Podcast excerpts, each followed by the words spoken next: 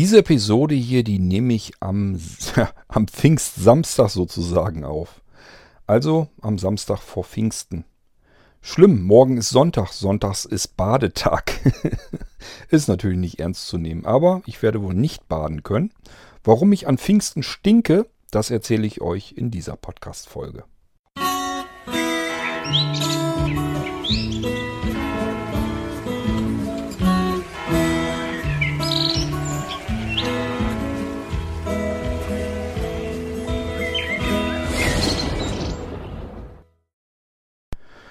Somit wieder mal herzlich willkommen zu einer weiteren banalen Geschichte aus meinem persönlichen Leben, also wieder eine P-Folge, ja, um ein Thema, was eigentlich nicht wert wäre, einen Podcast daraus zu machen. Ich tue es trotzdem. Ja, warum stinke ich denn eigentlich an Pfingsten? Ist ja nicht so schön. Nee, ist es auch nicht. Ähm, zu Pfingsten spielen die Leute ja immer verrückt, weil es ja ein Feiertag mehr. Anja hat mir das auch erzählt. Sie war einkaufen. Ähm, weil ging halt nicht so nicht anders, aber die Leute spinnen, spielen dann immer verrückt und spinnen dann total, weil dieser eine Feiertag, der macht es dann scheinbar immer irgendwie, dass alle Leute nochmal meinen, sie müssten unbedingt noch alles Mögliche einkaufen, weil sonst könnte man unmöglich das komplette Pfingstwochenende überstehen. Das machen alle so und somit wird es dann immer voll. Ja, nun ist es aber auch wirklich so, dass dieser eine Tag wirklich auch mal nervig sein kann. Insbesondere wenn, und jetzt kommen wir langsam zum Thema, einem am Freitag späten Nachmittag ähm, auffällt, hier stimmt was nicht. Was ist passiert? Ich habe euch schon sicherlich an anderer Stelle schon mal erzählt, wenn Anja abends nach Hause kommt, dann mache ich uns nochmal eine Kanne Kaffee. Wir setzen uns beispielsweise in den Garten oder ins Wohnzimmer zusammen. Anja erzählt mir so ein bisschen, was er erlebt hat. Für den Fall, dass ich was erlebt habe, erzähle ich ihr auch was. Und ähm, tja, so trinken wir dann erstmal gemütlich Kaffee, knabbern vielleicht noch einen Salat oder ein Brötchen oder was. Ähm, und ich wollte also Kaffee kochen am Freitagnachmittag. Hab dann ungefähr immer so dieselben Zeiten, wenn ich weiß, dass ich Kaffee kochen kann, wenn Anja dann bald nach Hause kommt. Und wie man das dann so macht, nehme auch ich dann meistens heißes Wasser aus der Leitung, einfach weil ich keinen Bock habe, so ewig lang zu warten, bis das kalte Wasser zum Kochen gebracht wird. Denn wenn ich heißes Wasser in den Ko äh, Wasserkocher tue, dann geht es natürlich entsprechend schneller. Ähm, ich habe übrigens irgendwo mal neulich gerade erst eine Sendung im Fernsehen gesehen, dass man es nicht machen soll, dass man das kalte Wasser nehmen soll. Ich habe aber leider vergessen, warum das der Fall ist. Ähm, ist jetzt aber auch erstmal egal. Ich halte mich sowieso nicht dran und ich lasse das Wasser auch wirklich kochen, denn egal was da jetzt äh, vielleicht noch an Bakterien oder sonst irgendein Scheiß drin sein könnte, durch lange Standzeiten in den Leitungen und so weiter, ähm, spielt alles keine große Rolle. Abgekocht, dann fühle ich mich halbwegs sicher und ich lasse das Wasser wirklich kochen. Dann wird es oben in den Filter ähm, gekippt und von dort aus läuft es dann möglichst flott in die Thermoskanne rein und dann habe ich meinen Kaffee gekocht. So mache ich das hier und ähm, habe gemerkt, oha, heißes Wasser kommt jetzt irgendwie aus dieser Leitung, aus dem Wasserhahn, aber nicht heraus. Das ist kalt. Ja, ich habe euch auch schon erzählt, hier läuft Smart Home, das heißt, ich kann natürlich auch gucken, wie heiß ist denn das Wasser unten im Keller in der Leitung, das aus dem Heizungskessel herauskommt? Dort ist ein Fühler, der sitzt direkt dort, wo das heiße Wasser rauskommt. Ähm, ich kann da also normalerweise messen. Meistens sind das so, ja, wenn es gerade ein bisschen abgekühlt ist, dann sind es so bei 55 Grad, vielleicht 60 Grad. Wenn er gerade am Heizen war oder ist, dann ist es auch 65 Grad. Das sind so die normalen Temperaturen. Das ist nicht so ganz realistisch, weil eben der Fühler außen am Rohr sitzt und natürlich nicht im Wasser. Das Wasser selbst wird natürlich noch heißer sein. So, ich habe also gemerkt, 22 Grad bei 21 Grad Umgebungstemperatur. Hier ist was faul. Die Heizung heizt also scheinbar nicht, ist also irgendwie wieder ausgefallen. Ich habe das schon ein paar Mal gehabt, habe den Fehler immer wieder selbst gefunden. Bin ich ganz stolz drauf, obwohl es wirklich Larifari war. Meistens war es so, ähm, ich habe eine, ein Kästchen zum Einstellen von Temperaturen, global und so weiter. Und ich kann den Modus einschalten, äh, auf was er tags raufgehen soll und nachts und ob er automatisch schalten soll oder einfach nur eingeschaltet werden soll oder ausgeschaltet ist. Das kann ich von dort aus machen. Das ist noch ähm, aus dem Haus so, also der Vorbesitzer hat das da so installiert. Ich wollte das Ding eigentlich immer abgeklemmt haben, weil ich das hier alles mit Smart Home mache. Das Ist also eher eine Fehleranfälligkeit, als dass mir das irgendwas nützt. Ich hau das Ding auf volle Pulle. Gesteuert wird die Heizung tatsächlich dann immer über meine Thermostate, die ich hier äh, von Consuela automatisch ansteuern lasse oder eben am iPhone oder eben über das Amazon Echo ansteuern kann. So, ähm, dort geguckt, weil ich bin da schon mal dagegen gekommen, wenn ich da Pakete oder was hinstelle und komme da irgendwie an diesen dämlichen Schalter dran, habe ich mir den auch schon mal ausgeschaltet. Da sucht man dann den Fehler, merkt ja, klasse, bist an den Schalter rangekommen, hast die Heizung ausgeschaltet, die hat keinen Strom mehr. Kann ja so auch nicht gehen. Geguckt, das war diesmal nicht der Fall, habe ich mir aber schon, auch schon leider auch schon gedacht. Dann ähm, habe ich geguckt und habe gemerkt, scheiße, Druck im Wasserkessel, äh, also ist abgefallen ich hatte einfach keinen Druck mehr auf der Leitung, im, im Leitungssystem, im Heizungssystem. Ja, nun hat mir mein Vati, der hat sein Leben lang, naja, sagen wir sein halbes Leben lang, hat er genau in dem Bereich gearbeitet. Er hat also solche Heizungsanlagen auch aufgebaut. Der ist ja normalerweise Elektriker gelernter, hat äh, in der zweiten Lebenshälfte ähm, war in der technischen Leitung in einem Büromöbelkonzern. Aber in der ersten Hälfte hat er eben als Elektriker gearbeitet und hat dann eben auch ähm, solche Heizungsanlagen, Klimatechnik und so weiter hat er installiert. Kennt sich also sehr, sehr gut mit den ganzen Sachen aus. Und hat mir das auch erklärt. Ja, und? Was ist das Schlimme dran? Ich sage ja, der Druck war ganz komplett runter. Der Zeiger war unten, da war kein Wasser mehr drauf. Sag er, nee, das hat damit nichts zu tun. Wasser war mit Sicherheit drauf, sonst äh, wird es nämlich sofort auch merken und hören und so weiter. Da wird noch Wasser genug drauf sein. Selbst wenn du in der Heizung was plätschern hörst, dann ist auf alle Fälle ja noch Wasser, Wasser im System. Und wenn oben Wasser ist, dann ist unten im Keller erst an der Heizung anliegend sowieso Wasser. Ich sage ja, wieso ist dann mir die Heizung ausgefallen? Und sagt er, ja, wahrscheinlich irgendwie was verrußt oder so einfach. Ähm, kann sein, dass oben eben dann doch zu viel Luft noch in den Heizungen war, die Heizung ständig auf Dauerbetrieb war irgendwas verrußt ist oder so. Es kann halt alles Mögliche mal passieren. Und ähm, ich lasse mir dann mal von meinem Vati beschreiben, wie das dann eigentlich so funktioniert. Und ich sag mal, so ein Heizungsbrenner ist eigentlich auch kein Hexenwerk. Was brauchen wir bei einer Ölheizung? Wir müssen Öl haben. Die Leitungen gehen vom Heizöltank in den Keller rein zum Brenner. Da ist eine Düse und die Düse wird einerseits mit diesem Öl versorgt und auf der anderen Seite muss Luft reingepresst werden. Ist so ähnlich wie im Dieselmotor. Sind auch Düsen, äh, richtig massive Bauteile. Wenn man die Verkleidung von so einem Kesselbrenner mal abnimmt, merkt man auch, das sind richtig massive Teile. Auch die ähm, äh, Schläuche, die dann zu, den, zu der Düse gehen, ist wie beim, fühlt sich wirklich so ähnlich an wie beim Motor, beim Dieselmotor im Auto, sind richtig massive Teile dann. Ist hier auch der Fall und ähm, da wird das Öl reingespritzt und auf der anderen Seite wird das eben mit äh, Luft vermischt und dann als Luftölnebel eben reingesprüht und dann brauchen wir noch einen ordentlichen Funken. Da ähm, ist nochmal so ein, ich habe keine Ahnung, ich nehme an, dass das Piezo-Zündung ist, weil eine Zündkerze hat so ein Brenner nicht, also wie im Auto. Sowieso nicht, weil das würde bei Öl auch nicht funktionieren. Wir haben, selbst bei Dieselfahrzeugen haben wir ja normalerweise es mit einer Glühkerze zu tun und nicht mit einer normalen Zündkerze. Funke und so reicht da normalerweise nicht aus. Wir haben es also hier beim Brenner so ähnlich zu tun. Wir brauchen eigentlich Öl, das mit Luft vermischt wird, zu einem ähm, feinen Staub sozusagen, also zu einem feuchten Staub. Ähm, Öl-Luft-Gemisch und das wird dann eben verdüst in den Kessel hinein. Und äh, dann brauchen wir noch eben noch was, was das Ganze entzündet. So, ähm, mein, meine Heizung sprang aber jetzt ja gar nicht mehr an. Die war tot, mausetot. Ähm, dann hat so ein Brenner einen Stör, Entstörknopf. Das heißt, ich habe gesehen, okay, brennt eine Birne. Dann kann man diesen ähm, Entstörknopf wieder reindrücken. Dann ist er entstört und fängt dann erstmal wieder an. Und siehe da, er fing dann auch tatsächlich an. Mein Brenner wollte dann wieder loslegen. Man merkte also, okay, er hat angesaugt. Motor lief. Ähm, dieses Luftrad, dieses Schaufelrad, das lief dann auch. Da ist so ein ja so ein großer, kräftiger Lüfter drin, aber nicht so, wie ihr das kennt von einem Ventilator oder so, sondern das sind so, so seitliche Schaufelräder, die das da richtig wie so eine Turbine da reinpusten.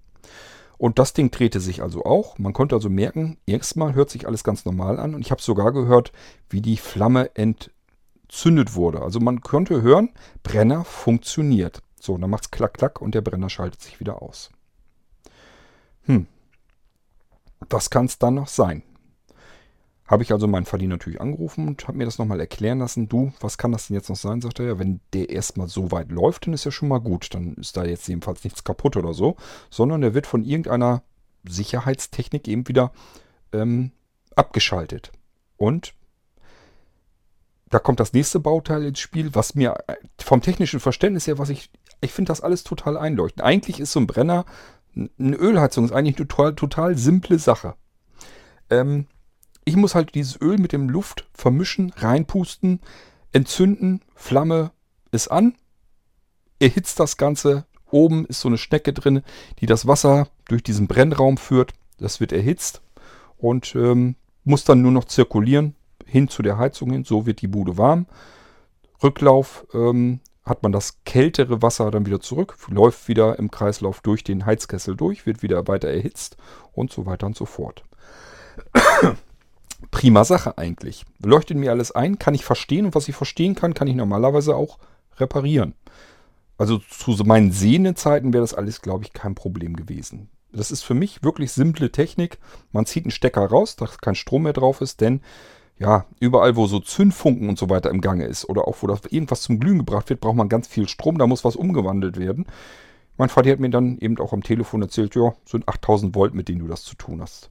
Deswegen ist vielleicht nicht verkehrt, wenn man Stecker abzieht. Habe ich aber sowieso. Das leuchtet mir sowieso mal als erstes ein. Stecker abziehen, dass da kein Strom mehr drauf ist. Dann kann ich da rumbasteln und dann kann mir auch so schnell erstmal jedenfalls nichts mehr passieren. Die Verkleidung habe ich dann auch gefunden, wie ich die abmache. Ist alles nicht so das große Problem gewesen. Ich wusste nur nicht, was schaltet mir den Brenner wieder ab. Dafür reichen meine Kenntnisse nicht. Ich habe mich schon wieder bereits geärgert, dass ich mir von meinem Faddy nicht vernünftig, als er hier mal war, erklären lassen habe, wo sitzt was, wie funktioniert was, weil dann hätte ich das Problem vielleicht gar nicht jetzt. Ähm, ja, mein Vater hat mir das auch richtig erklärt. Es führt noch eine weitere Geschichte in diesen Brennraum rein, zumindest bis kurz vor die Flamme. Nämlich, ähm, ja, er sagt, das ist wie so ein Glasröhrchen, da ist eine Fotozelle drin. Die guckt einfach nur, ist es hier hell oder nicht. Wenn hell, dann muss wohl Licht sein. Wo Licht ist, ist eine Flamme, alles klar. Flamme brennt, Brenner kann anbleiben. Das Öl wird verbrannt. Warum ist das nötig? Ist eigentlich alles total logisch, sage ich ja. Nehmen wir mal an, äh, die Pumpe saugt das Öl aus unserem Ölvorrat und sprüht das zusammen mit, dem, mit der Luft als Luft-Öl-Gemisch in den Brennraum rein. So, jetzt wird das versucht zu entzünden. Da passiert aber was, da funktioniert nicht richtig. Diese Flamme wird nicht entzündet irgendwie müssen wir das ja kontrollieren, denn sonst würde jetzt die Pumpe weiter mein Öl-Luft-Gemisch in den Brennraum fleißig reinpumpen. Aber es wird nicht verbrannt. Wäre eine Katastrophe. Würde zum einen den Kessel sicherlich versauen, zum anderen, ja, ich hätte wahrscheinlich eher früher oder später eine ziemliche Sauerei, weil das Öl natürlich unten äh, im Brennraum äh, runtertropft, eine Lache bildet. Irgendwann wird es wahrscheinlich auslaufen aus dem Kessel und ich habe die Sauerei unten im Keller. Schönes, ordentliches Heizöl. Möchte man, möchte man sicherlich nicht haben. Macht also total Sinn, dass das irgendwie kontrolliert wird. So, unten macht eine Fotozelle natürlich Sinn. Eine Fotozelle ist wirklich dazu da, um Helligkeit festzustellen. Ja, die sitzt vor dieser Flamme und guckt dann einfach da rein. Und wenn die Flamme an ist, ist es hell. Fotozelle sagt, ja, alles prima, kann laufen bleiben. Ähm, Läuft der Brenner, Flamme ist entzündet und die Fotozelle meldet, ist dunkel, dann wird abgeschaltet. Macht Sinn, denn wir wollen natürlich nicht weiter Öl in den Kessel pumpen dann. Macht total Sinn. So, hat mein Vati mir natürlich auch vernünftig erklärt. Fotozelle abziehen, sauber machen, reinigen, wieder reinstecken, müsste wieder laufen. Ich sage euch, das ist einfach scheiße, wenn man nicht gucken kann. Ich habe ihm das auch gesagt. Ich sage, ja, jetzt musst du mir ganz genau erklären, wie sich das anfühlt, wo es ist. Und das kann er natürlich aus Erinnerung, weil jeder Brenner das natürlich auch alles ein bisschen anders sitzen hat. Ähm, er hat mir das versucht zu erklären, wie es ungefähr sein müsste. Müsste halt ein Kabel hinführen und dann muss man das abziehen können. Ich habe leider an diesem Brenner nichts gefunden, ertastend jedenfalls nichts gefunden, was ich wirklich einfach so herausziehen könnte, was ich hätte sauber machen können. Ich habe einen Teil gefunden, das konnte ich wirklich rausziehen habe mir das so befummelt und befüllt, habe aber gemerkt, nee, das ist nie im Leben eine Fotozelle oder irgendein Röhrchen, was da in diesen Brennraum weiter reinführt, das ist einfach meiner Meinung nach nur ein stinknormaler Stromanschluss. Ein Stecker, den man da abziehen kann und wieder draufstopfen kann. So, vor allen Dingen, man überlegt ja dann immer. Ich habe dann diesen Anschluss abgezogen, habe ihn trotzdem gereinigt, weil ich dachte, na, nachher guckst du nicht richtig. Vielleicht ist das doch dieses kleine Teil. Aber ich bin mir eigentlich ziemlich sicher, es ist Quatsch.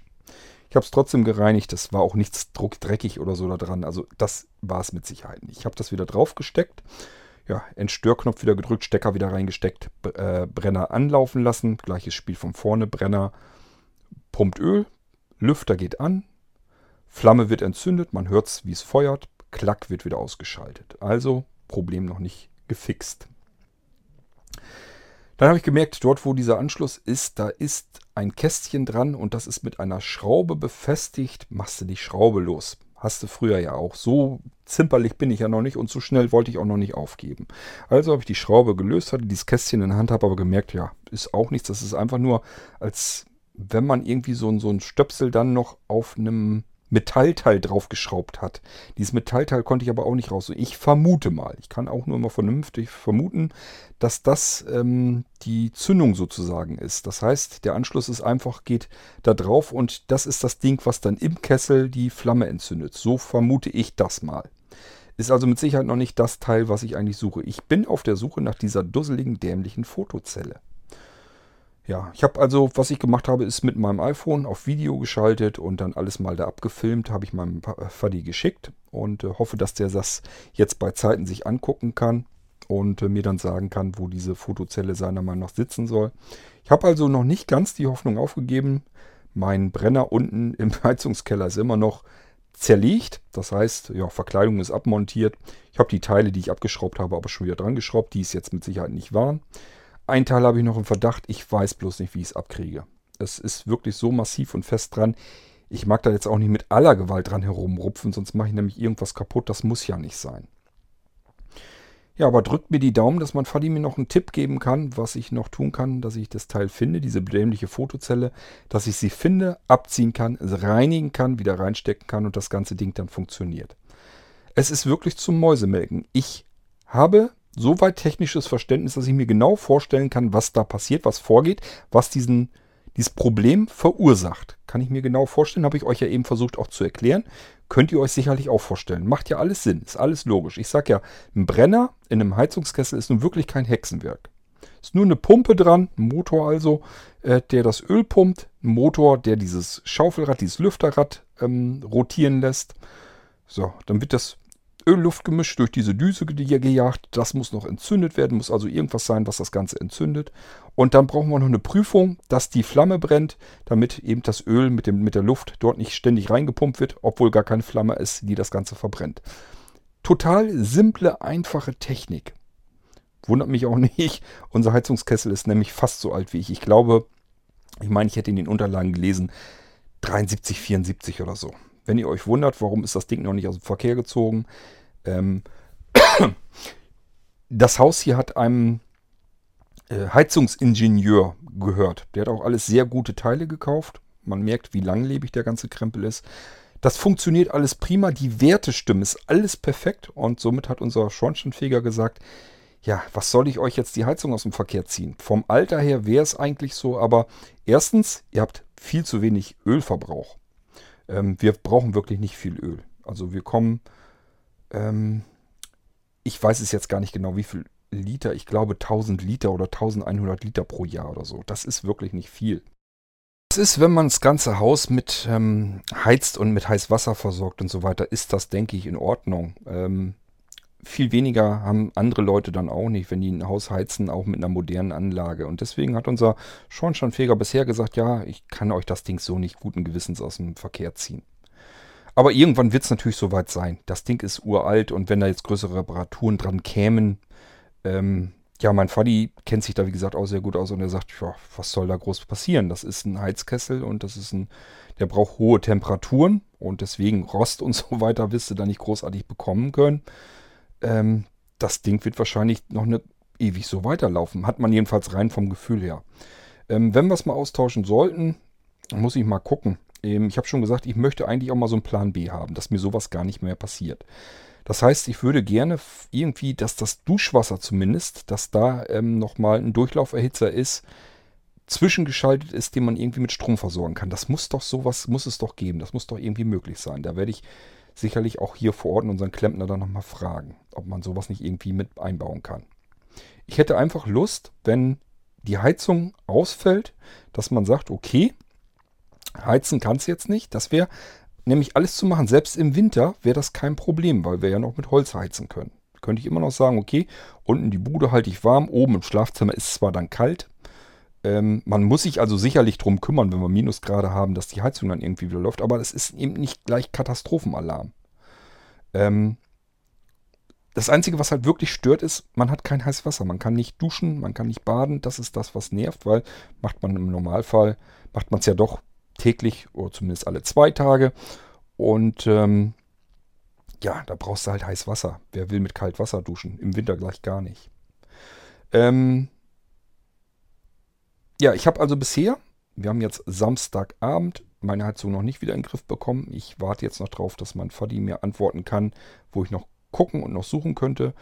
Ich habe die Hoffnung noch nicht 100% aufgegeben, weil diese scheiß Fotozelle muss doch irgendwie zu finden sein und zu reinigen sein. Ich hoffe einfach, dass ich das noch hinkriege. Wenn nicht, nützt es halt nichts. Dann müssen wir jetzt Pfingsten über uns wirklich kalt waschen. Und ähm, ja, das mit dem Waschen, das finde ich auch noch nicht ganz so eine Katastrophe. Es ist zwar nicht schön, aber machbar. Das Einzige, was ich bloß immer finde, ich weiß nicht, finde mit kaltem Wasser Haare waschen, das geht irgendwie nicht richtig. dann hast du immer, ich habe immer das Gefühl, als wenn man dann Shampoo und so nicht richtig ausgewaschen bekommt und äh, dann sind die Haare gleich wieder schmierig und fettig und klebrig und ich mag das einfach nicht. Aber gut, ähm, ich habe zu Anja auch schon gesagt, ähm, unser Freibad hat ja auf, wir wollten es ja sowieso Karten kaufen, die haben ja auch Duschen, notfalls fahren wir dahin gehen zum Duschen. Oder fahren zum, hier gibt es, und äh, um die, in der Umgebung gibt es natürlich auch Campingplätze. Da gibt es ja auch oft diese Duschen mit Münzautomaten oder so. Also ich komme dann, mache mir schon die blödesten Gedanken, was man machen kann, um mal eben duschen zu gehen. Man könnte natürlich auch vielleicht Freunde oder so fragen, aber das möchte ich dann auch nicht tun. Dafür gibt es dann auch zu viele andere Möglichkeiten. Aber wahrscheinlich wird es, wenn ich dann den Fehler wirklich gar nicht in den Griff kriege, dann wird es wahrscheinlich darauf hinauslaufen, dass wir uns äh, kommende Woche dann den Klempner hierher kommen lassen müssen. Dann muss der da eben beigehen. Ist bloß schade, weil ich sag ja, es ist eine simple Technik. Ich weiß, was der Fehler wahrscheinlich ist. Ich finde bloß diese dämliche, scheiß verschissene Fotozelle nicht, um sie sauber zu machen. Man muss die nur reinigen. Die wird mir nämlich den Brenner abschalten. Aber ja, das Einzige, was ich eben tun kann, ich kann da eben nur fühlen. Und das ist auch nicht gerade angenehm, am Brenner rumzutasten. Ähm, vor allen Dingen nicht, wenn man nicht das findet, was man eigentlich sucht. Ich habe zwar unten noch so ein Röhrchen gefunden. Problem ist nur, es ist, wie gesagt, bombenfest verrammelt dort. Das kann ich nicht einfach irgendwie abziehen oder abschrauben. Ja, muss man mal gucken, ob es das überhaupt ist. Wenn es das ist, wie ich das abgezogen kriege.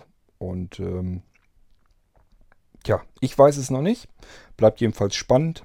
Ähm, ich bin natürlich hochstolz drauf, wenn ich das hinkriege. Ist nämlich nicht selbstverständlich. Ähm, ich glaube, ja, mal Hand aufs Herz, wenn ihr euch jetzt sagt, eure Heizung geht nicht, würdet ihr da selber Hand anlegen oder würdet ihr sagen, ne, da brauche ich gar nicht erst zu versuchen. Ich habe keine Ahnung und muss mir da irgendjemand kommen lassen. Das ist bei mir mittlerweile ja auch so der Fall. Also ich habe früher, wäre ich gar nicht auf die Idee gekommen, überhaupt erst jemand ähm, anzurufen, ähm, der dann rauskommt und mir hilft. Ich hätte das früher immer alleine gemacht. Ist gar kein Problem, weil das ist ganz oft so, dass so gerade so massive Bauteile, so, das ist nicht viel Hightech drin. Das sind eben relativ einfache Mittel. Man hat damals in den 60er, 70ern und die Technik an sich ist ja noch älter. Ähm, hat man eben mit ganz einfachen Mitteln sowas gemacht. Und das kann man eigentlich, wenn man es wenn man es richtig sehen kann und das auseinander montieren kann, dann dann kann man auch sehen, wie das Ganze funktioniert. Und wenn man weiß, wie es funktioniert, findet man auch den Fehler.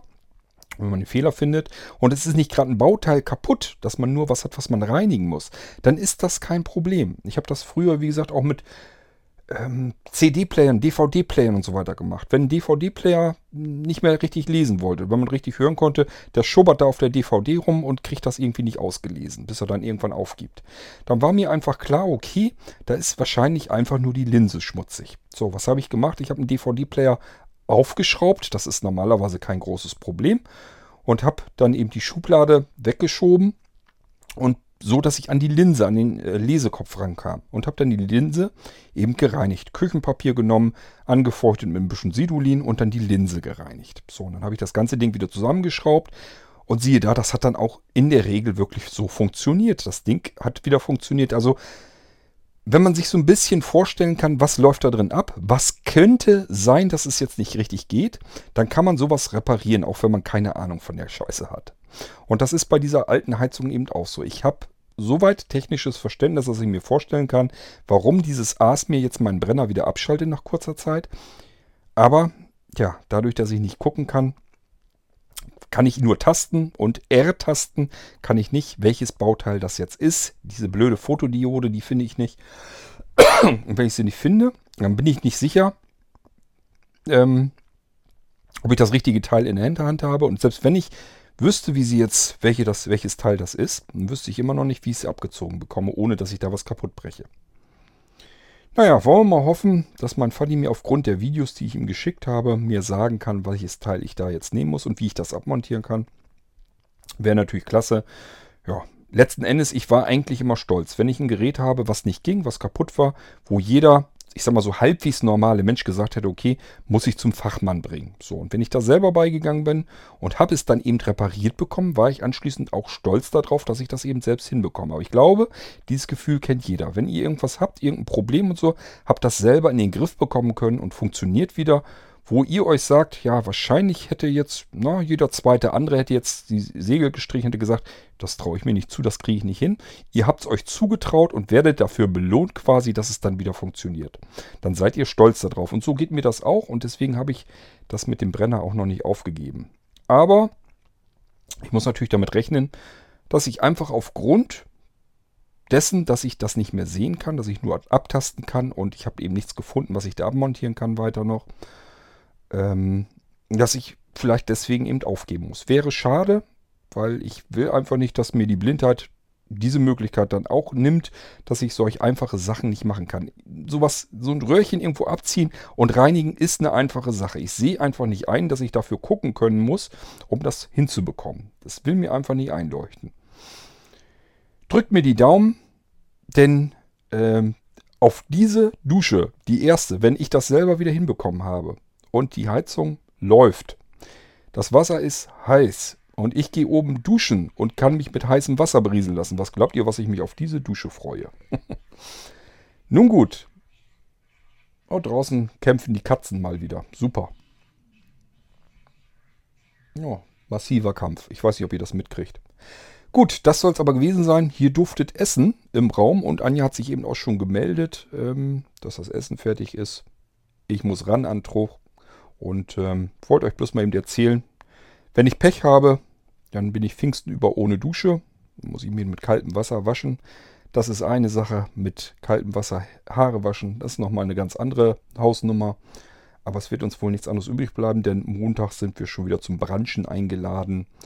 Ähm, hat jemand Geburtstag. Und ähm, ja gut, Ihr wisst, was ich vom Branchen halte. Wenn nicht, mache ich gerne nochmal eine komplette Sendung übers Branchen. Da kann ich mich jedes Mal wieder drüber aufregen. Aber sei es drum, ähm, ich habe das Ganze Frühshoppen genannt, dann klingt das so wie Anu dazu mal. Frühshoppen gab es schon zu meiner Kindheitszeit und da war das was Cooles. Branchen finde ich nun wirklich nicht cool, aber Frühshoppen, das hat Tradition, das ist dann eine andere Geschichte. Also einfach umbenennen, dann geht es so halbwegs. Man muss es nur schön reden.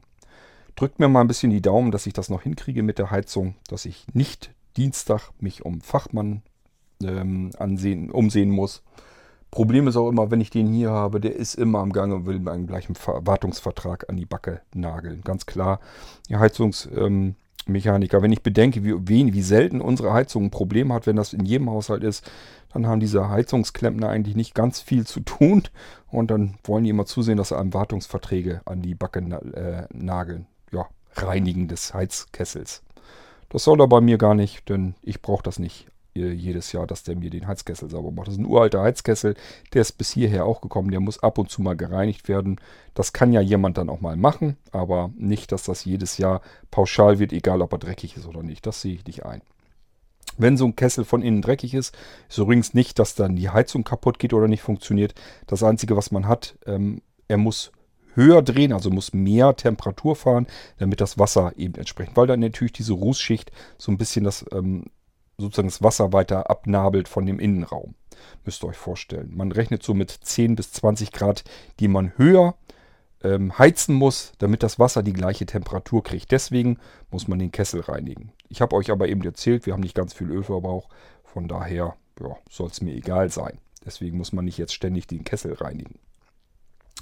Nun gut, wollen wir mal hoffen, dass ich es vielleicht noch in den Griff kriege. Mich würde es natürlich freuen.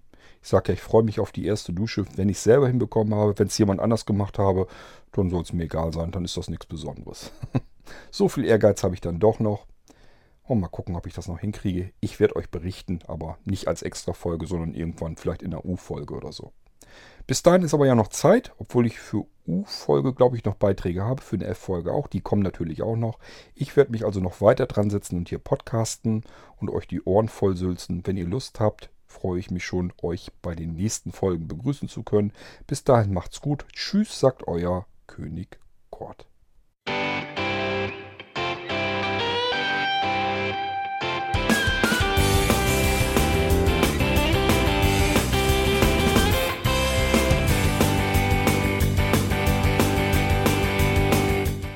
Das war Irgendwasser von Blinzeln. Wenn du uns kontaktieren möchtest, dann kannst du das gerne tun per E-Mail an podcast.blinzeln.org oder über unser Kontaktformular www.blinzeln.org. Blinzeln schreibt man in unserem Fall immer mit einem D in der Mitte.